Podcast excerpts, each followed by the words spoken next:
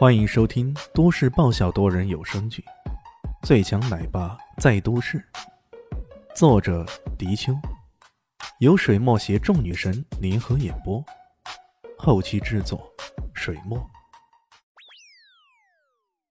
第五百零三集，江涛很快帮忙拿了瓶酒回来，李炫给众人倒了一小杯。这一瓶酒啊，给众人分了一圈，已经差不多了。大家看到这么一小杯，心里忍不住嘀咕了：“这啥酒啊？这么一点，还不够润喉咙啊！”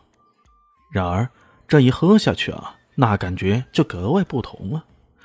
钟总惊喜的说道：“哎，我这肩膀原本有些酸痛的，可可现在竟然没有了。”有的也说：“哎哎，对呀，前些天我有些风湿骨痛的，现在感觉好多了呀。”不会吧，那么厉害！没喝酒的几个学生哥们儿顿时愣了神，喝了酒的大概都感受到一点点的不同。众人眼前大亮，其中有个做商贸的马上说道：“哎，林少，你这个酒什么时候上市啊？到时我申请做代理商。这可是神酒啊，不抢着喝头一趟，到时候可能连汁儿都没剩下啊！”李炫笑了笑：“留下你的联络方式给我。”我到时候跟你联系，不过我们的生意很大，你一家做代理商，怕你吃不下呀。他这话口气很大，如果是之前说，肯定会让对方很不满，但现在只有点头的份儿。钟总想了想，嗯，我知道下一周在君城会展中心有一个规模不小的客商会，届时你们可以去参加。如果能顺带提供这种药酒。给南来北往的商客饮用，应该可以吸引到很多的商机啊！李炫一听呢，眼前一亮，这主意还不错，就这么定了。他马上拨打电话给艾云珍，提供这个信息给他。艾云珍也连声说好。离开酒店的时候，李炫特别跟江涛两兄弟说：“今天晚上这里发生的事情，就不要跟其他同学说了。”江涛兄弟俩心领神会。连声说道：“啊，放心吧，我们不会的。虽然这并不是什么大不了的事情，可一旦自己富豪的身份泄露出去，李炫担心自己会引起那些潜伏在暗中的国际杀手的注意啊！正开车回去，突然他的电话响了，有个陌生的号码打了进来。喂，呃，请问是李先生吗？我我是游龙武馆的陈建乐。陈建乐。李炫想了想，那岂不是正是在南巷遇到那位师叔？也正是他把那本《月宫全谱》拱手相送，让自己受益匪浅。想到这里，他的话语也变得客气起来。啊，原来是陈先生，请问你有什么事儿吗？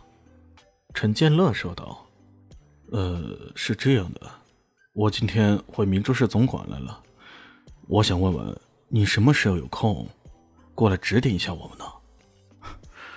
原来如此，李现想了想，明天下午吧，我到时候去总管找你。啊，呃，太好了，谢谢李先生。陈建呢，没想到事情如此顺利啊，连声谢谢。这件事情既然自己答应下来了，总得去做呀。反正暂时也没什么事儿，你去看看也不赖。李迅现在似乎觉得自己太闲了，总想找点事儿来干。第二天下午，处理好班上的事务后，李迅也不跟孙一飞打任何招呼，开了车直奔游龙武馆而去。到了那里，看到一个很大的体育场馆，不过这里虽然大，人气却不是很旺，到处可见各种联，到处可见各种的招生广告。看来这武馆的名声打不响。想要招到太多的学生，那也不容易。他在门口看了看，没看到陈建道出来迎接，就径直走了进去。站住！你谁呢？来这里想报名学业吗？门口有位精神抖擞的中年大叔，穿着唐装，厉声斥喝道。李炫一愣，随即说道：“我叫李炫，请你通。”他的话还没说完。那大叔就冷哼一声：“哼，不是来报名学艺的，那你就是来踩场子的了。踩场子。李炫在对方的话语中听到了浓浓的恶意啊！为什么一言不合，对方就认为自己是来踩场子的呢？我不是来踩场子的，我是应你们之邀来指点指点你们的。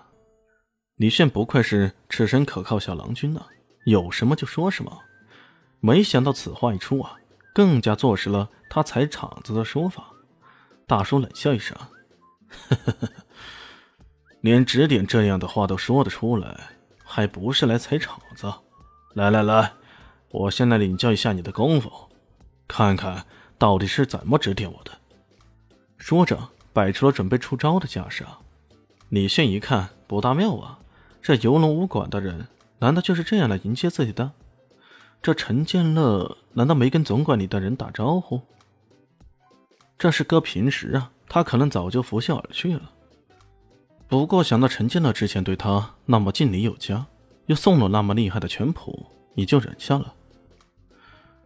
我不想跟你打架，陈建乐呢？是他来找我的，我要见他。这时候，后面急急忙忙冲过来几个人。跑得最快那个人不正是陈建乐吗？他一看到这架势，连忙说道：“呃，二师兄，请你暂停一下，千万别得罪了贵客。这位便是我跟你们说过的李炫，李大师。”转而又对李炫说道：“哈哈，呃，李大师，不好意思啊，他是我的二师兄当鱼。今天刚好有人说要来踩我的场，恐怕他是把你当成那些人了。”大家好，我是阿西，是只猫，在剧中扮演乔小萌等角色。本集播放完毕，谢谢您的收听，下集更精彩哦。